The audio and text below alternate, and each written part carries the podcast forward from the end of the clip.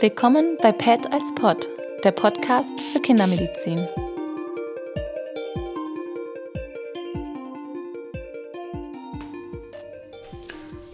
Guten Morgen. Ein langes Wochenende ist hinter dir gewesen, hinter mhm. mir nicht. Ich hatte frei gehabt.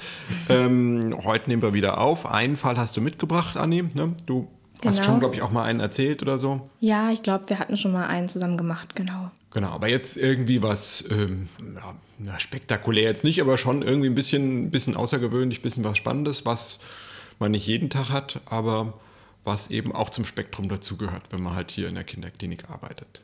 Genau, wir sehen ja mal ganz viele Krankheitsbilder, das hatte ich jetzt auch noch nicht gesehen. Okay, bin mal gespannt. Also es kam äh, also ein Anruf aus einem kleineren Krankenhaus aus dem südlichen Vorort von Frankfurt. Ähm, da gäbe es ein 13-jähriges Mädchen, das vom Pferd gestürzt sei. Das erleben wir schon ab und zu mal, aber die Kollegen hatten das Gefühl, da ist im Bauch was nicht in Ordnung. Sie sehen da ein fragliches Hämatom. Und äh, die Frage war, ob sie zu uns verlegt werden konnte. Wir hatten ein Bett frei, glücklicherweise. Und ähm, dann ist die Patientin herverlegt worden, kam initial noch über die ZNA zu den Erwachsenenunfallchirurgen, die sich ja auch als Traumazentrum dann auch die Kinder angucken. Ähm, die hatten das Gefühl, ein intrahepatisches Hämatom zu sehen, wollten die Patientin dann in der Kinderklinik zur Überwachung da behalten.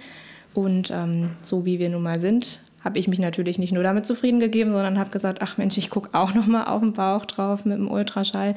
Die Patientin hat das auch super mitgemacht und ähm, das sah komisch aus. Also es war schon eine Art Hämatom da, also im Ultraschall echoreich, diffus, ähm, aber nicht in der Leber selber, sondern eher unterhalb der Leber. Und zwar hätte ich vermutet, so im Bereich des oberen Nierenpols. Mhm. Jetzt muss man dazu sagen, du machst ja auch gerade noch so Rotationen in, im Ultraschall. Das heißt also, du kannst es sicher also viel besser als ich und wahrscheinlich auch besser als viele andere von, von uns. Also ich würde sagen, die ähm, Ultraschallrotation ist auf jeden Fall hilfreich. Ähm, ich denke aber auch freie Flüssigkeit oder Niere, Leber ist so dieses Standardmäßige, was man schon ja. hinkriegt und wo man dann schon sagen würde, das sieht nicht ganz normal ja. aus. Und ich meine, letzten Endes, also so für den Alltag reicht ja auch, dass man sagt, Nummer eins ist komisch mhm. und Nummer zwei, rechts und links sieht nicht gleich aus. Ne? Genau. Und, ja. und das kann man eigentlich ja also auch sofort, das kann auch jeder Student sofort sehen, dass es rechts und links irgendwie wirklich nicht mhm. gleich ist. Mhm. Genau, dann, ähm, wie gesagt, hat man so ein bisschen die Niere gesehen, die am unteren Pol wie auf der linken Seite dann auch normal aussah. Am oberen Pol halt so ein verwaschenes, großes, echoreiches Ding, was da nicht hingehört hat. Mhm. Ähm, die Patientin selber war eigentlich recht äh, asymptomatisch. Also die hatte im externen Krankenhaus schon Schmerzmittel bekommen, hat sich nicht über Schmerzen beklagt sonst ein bisschen Druckschmerz gehabt in dem Bereich, aber war recht zufrieden und wollte eigentlich nur noch ins Bett. Mhm. Gut, das ist ja auch erstmal in Ordnung, wenn man vom Pferd gefallen ist, dann mit dem Rettungswagen hin und her gefahren wird, zehnmal Ultraschall, dass man dann keine Lust mehr hat. Genau. Ähm, so Neurologie, das war wahrscheinlich alles normal oder so? Genau, wir haben noch so ein bisschen Traumacheck gemacht, äh, neurologisch geguckt, nicht, dass sie noch auf ja. den Kopf gefallen ist, das war alles in Ordnung. Auf, wie ist die da eigentlich runtergefallen? Also irgendwie auf dem ich stelle mir das so vor, die laufen noch immer im Kreis da so auf der Koppel oder sowas. Ja, oder? die war wohl schon ein bisschen professioneller unterwegs und meinte auch, sie ist eigentlich eine erfahrene Reiterin. Aha. Das Pferd sei wohl neu gewesen und dann ist sie aber mit äh, der Flanke auf eine Bank gefallen wohl. Wie das jetzt passieren konnte, weiß ich auch nicht genau. Okay, also die ist jetzt so einen richtigen Ausritt gemacht und ist dann da. Mhm. Okay, ja. Genau. Und was wir natürlich auch immer machen ähm, bei Patienten mit Trauma und fraglicher Blutung, wir nehmen auch Blut ab. Und ähm, glücklicherweise hatte man ja auch aus dem externen Krankenhaus einen Vorwert vom HB, wo wir ja besonders drauf gucken und konnten dann schon sehen, okay, die ist jetzt so ein bisschen abgefallen von einem HB von 12,5 Gramm pro Deziliter auf 11,8 oder so. Also mit 13 hat man quasi die Normalwerte vom Erwachsenen. Mhm. Also ich ja. glaube fast, fast identisch. Ne? Ja. Mhm. Gut, aber im Kreislauf, Blutdruck, das war alles das okay. Das war alles in Ordnung, ja. genau. Gut. Dann habt ihr die aufgenommen zur Überwachung. Ne? Also vom Prinzip, egal wo das Hämatom ist, ist halt immer die Frage, wird das größer, mhm. fließt da mehr Blut rein? Brauchen wir den Chirurgen, der das dann irgendwie chirurgisch stillt oder kann man das konservativ lassen? Also das ist der Grund, warum man die Kinder aufnimmt. Aber ähm, hattest du eine ruhige Nacht oder musstest du nochmal hin? Ja, es war tatsächlich ein bisschen turbulent. Also wir haben natürlich die Kinderchirurgen auch nochmal informiert. Die sind ja nachts nicht im Haus, ähm, aber der hat sich das dann tatsächlich auch selber nochmal angucken wollen. Die Patientin war dementsprechend auch nicht begeistert, dass noch einer mit dem Ultraschall auf den ja, Bauch also der, drückt. Der, der, hat Rufdienst und kommt dann rein. Ne? Genau, der ja. war gerade eh dann für einen anderen Patienten hätte er reinkommen müssen und hat dann gesagt, ich gucke nochmal drauf. Hat ja. das gleiche gesagt wie wir letztendlich und auch gesagt, dass wir das jetzt erstmal konservativ behandeln, beobachten, Analgesie machen und schauen, dass die Patientin kreislaufstabil bleibt. Ja. Und ähm, dann kam nachts der erste Anruf von der Pflege, die Patientin hätte jetzt wieder Schmerzen. Wir hatten ihr halt schon analgetisch ähm, Novalgin und äh, Paracetamol angesetzt und das hatte dann wohl nicht mehr ausgereicht bei Ibuprofen war ich mir dann tatsächlich so ein bisschen unsicher, weil man ja auch sagt Blutungsrisiko und es ja scheint ja auch die Niere betroffen zu sein. Und man muss ja auch sagen, also ob jetzt Ibuprofen dann nochmal mhm. deutlich stärker als Paracetamol ist, das weiß ich jetzt nicht. Also ich glaube, das hätte ich jetzt irgendwie auch nicht gemacht. Ja. Genau, wir sind dann eskalativ schon mal eine ordentliche Stufe höher gegangen und haben mir mal einen Morphin-Bolus gegeben.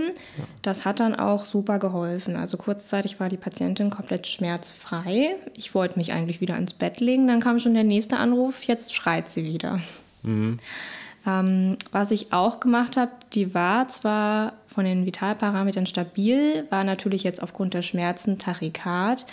Und äh, da sie eh einen Zugang hatte, habe ich noch mal eine HP-Kontrolle gemacht in der Nacht. Gerade wenn es jetzt klinisch schlechter geht, muss man natürlich schauen, blutet sie irgendwie weiter in den Bauch. Und ähm, zum einen hat sie dann ziemlich dunkelroten Urin abgelassen, was unsere Verdachtsdiagnose ja bestätigt hat, da ist was an der Niere. Ähm, und zum anderen ist sie vom HB dann doch nochmal abgefallen um einen Punkt. Und ich meine, du sagst, natürlich ist sie Tarikat wegen der Schmerzen, aber mhm. da, also so ein bisschen muss man schon im Kopf haben, sie kann jetzt auch in den Schock gehen. Ne? Genau, also, ja. Und deshalb Tarikat werden, das ist ganz, ganz wichtig. Ne? Wenn es zwei, zwei Erklärungen für ein Phänomen gibt, mhm.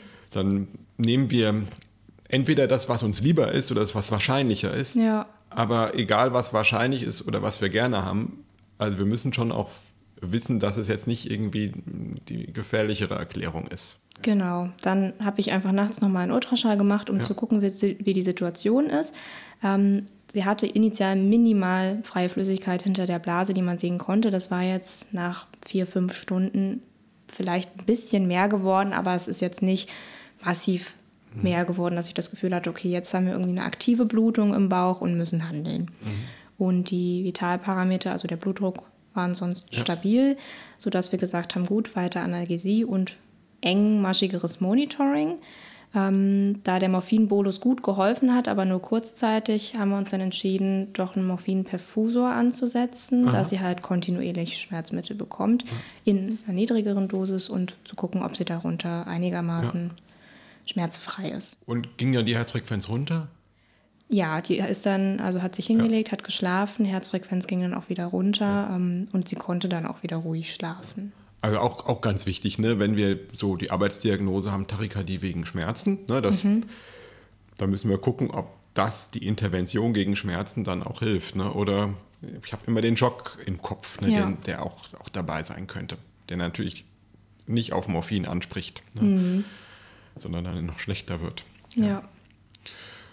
Gut, wie können wir die, die Schmerzen erklären? Also was ich schätzen würde, dass es natürlich zum einen in der Niere etwas weiter geblutet hat, dass dann irgendwann mehr Druck auf die Kapsel kommt, was Schmerzen gibt. Und was äh, so in der Schmerzskala so ganz oben rangiert, ist natürlich der Kolikschmerz, wenn dann quasi sich Koagel durch den Hahn, ähm, Harnleiter durchquälen, ne, dann da, ja. also das ist ja quasi, ist jetzt nicht so, so scharf wie ein Stein, aber es ist ja vom, von der Größe genauso wie ein Nierenstein, der dann ja. da runterrutscht. Mhm. Dann kann das schon, dann kann das eine, quasi wie eine Nierenkolik sein vom, vom Schmerz her. Was viel ist. Ja. Mhm, ja. Und wo man eigentlich am Opiat auch nicht vorbeikommt. Mhm. Ja. Ähm, genau, also dann für die Nacht war das ausreichend oder ist noch mehr passiert? Mm, ich kann halt immer nicht so ruhig schlafen, ja. wenn dann tatsächlich eine Patientin schlechter werden könnte, ja. ähm, so dass wir dann einfach am nächsten frühen Morgen um sechs noch mal eine HB-Kontrolle ja. gemacht haben und klinisch natürlich auch noch mal die Patientin angeguckt haben. Äh, da ist sie dann halt noch ein Stückchen weiter abgefallen und dann waren wir eigentlich ganz froh, dass am nächsten Morgen wieder viele Kinderchirurgen und ja. Oberärzte vorhanden ja. sind. Ja, was ich quasi beim klinischen Eindruck immer das Wichtigste finde, wie die Hände sind. Also mhm. ob die schön warm sind, ja. ob die gut durchblutet sind, weil das ist das Erste, was quasi ja abgeschnitten wird von der Zirkulation, wenn die zentralisieren. Ja. Hände und Füße, wenn die kalt werden. Ähm, Gerade auch, wenn man dann die Kinder schlafen lassen möchte. Ja, also da möchte man sie nicht dauernd aufwecken und ähm, dass man einfach mal die Hände anfasst und weiß, alles klar, gut durchblutet, Rekapillarisierung. Genau, ja. Ähm, auf dem Monitor guckt. Ähm, aber dass man da nicht total ruhig schläft, glaube ich, ist nachvollziehbar. Mhm. Gut, weißt du, wie es weitergegangen ist? Ja, man äh, horcht ja dann doch, wenn man dann irgendwann aus ja. dem Dienst frei wieder kommt. Ähm, die Patientin ist dann trotzdem weiter ähm, mit dem HB gefallen. Was ich vergessen habe zu erwähnen, wir haben natürlich Kreuzblut weggeschickt, mhm. initial und einfach ein EK auf Abruf bestellt für den Fall der Fälle, mhm. dass sie es braucht. Ähm, aber auch die Kinderchirurgen haben gesagt, dass sie das alles erstmal abwarten würden, solange sie stabil ist. Und die ist nicht operiert worden, hat dann aber doch nochmal ein MRT bekommen, um zu schauen, wo die Blutung jetzt genau herkommt. Ähm, auch da hieß es, es käme wohl mhm. durch eine Nierenkapselruptur und konnte dann aber nach, ich glaube, anderthalb Wochen entlassen werden. Ah, doch ganz schön lang. Ja. Ja, ja. eben weil sie noch lange ein Stück abgefallen ist, zwar schrittweise und langsam, aber das wurde eine Weile. Und wahrscheinlich überwacht. auch noch erstmal Schmerzmittelbedarf mhm. hat, weil bis dann da alles runtergerollt ist, ähm, aus dem Nierenbecken, ist ja ein weiter Weg. Dauert wahrscheinlich auch.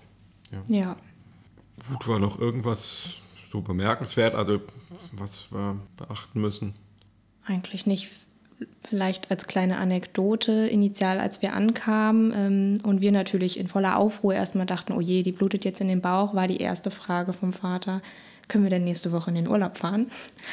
Ja. Und ähm, man denkt natürlich, ja gut, jetzt ist die Patientin stabil, ihr geht's gut, keine Schmerzen, vielleicht ist es möglich, vielleicht auch nicht, aber da sollte man sich nie wirklich festlegen, weil man eben nicht weiß, wie es verlaufen kann. Ja.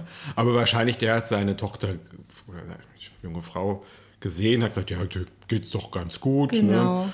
Also wer reiten kann, der kann auch mal runterfallen. Und Richtig. Der, ähm, und intuitiv in dem Moment war das jetzt ja nicht ganz falsch, seine mhm. Einschätzung, und dass dann quasi noch was hinterhergekommen ist, das war halt quasi bei dir schon im Kopf drin. Ja. Aber bei dem hat man nicht. Gut, also ähm, Traumatologie gibt es auch im Kindesalter.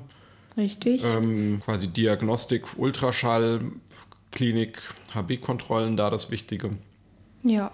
Und ähm, dann halt die, ich sag mal, angepasste Schmerztherapie. Und bei der Schmerztherapie ganz wichtig, dass man quasi dann erstens guckt, hilft es, ne? Und sind nicht irgendwie andere Dinge, die wir jetzt noch anders behandeln müssten, mit dabei. Wie in dem Fall jetzt der, äh, der, der hämorrhagische Schock, der nicht aufgetreten ist, aber was man im Kopf haben muss. Gut, vielen Dank fürs Mitmachen Na und klar. Ähm, vielen Dank fürs Zuhören. Bis zum nächsten Mal. Bis dann. Tschüss. Vielen Dank fürs Zuhören. Wir freuen uns über euer Feedback und wenn ihr bei der nächsten Folge wieder mit dabei seid. Bis dann.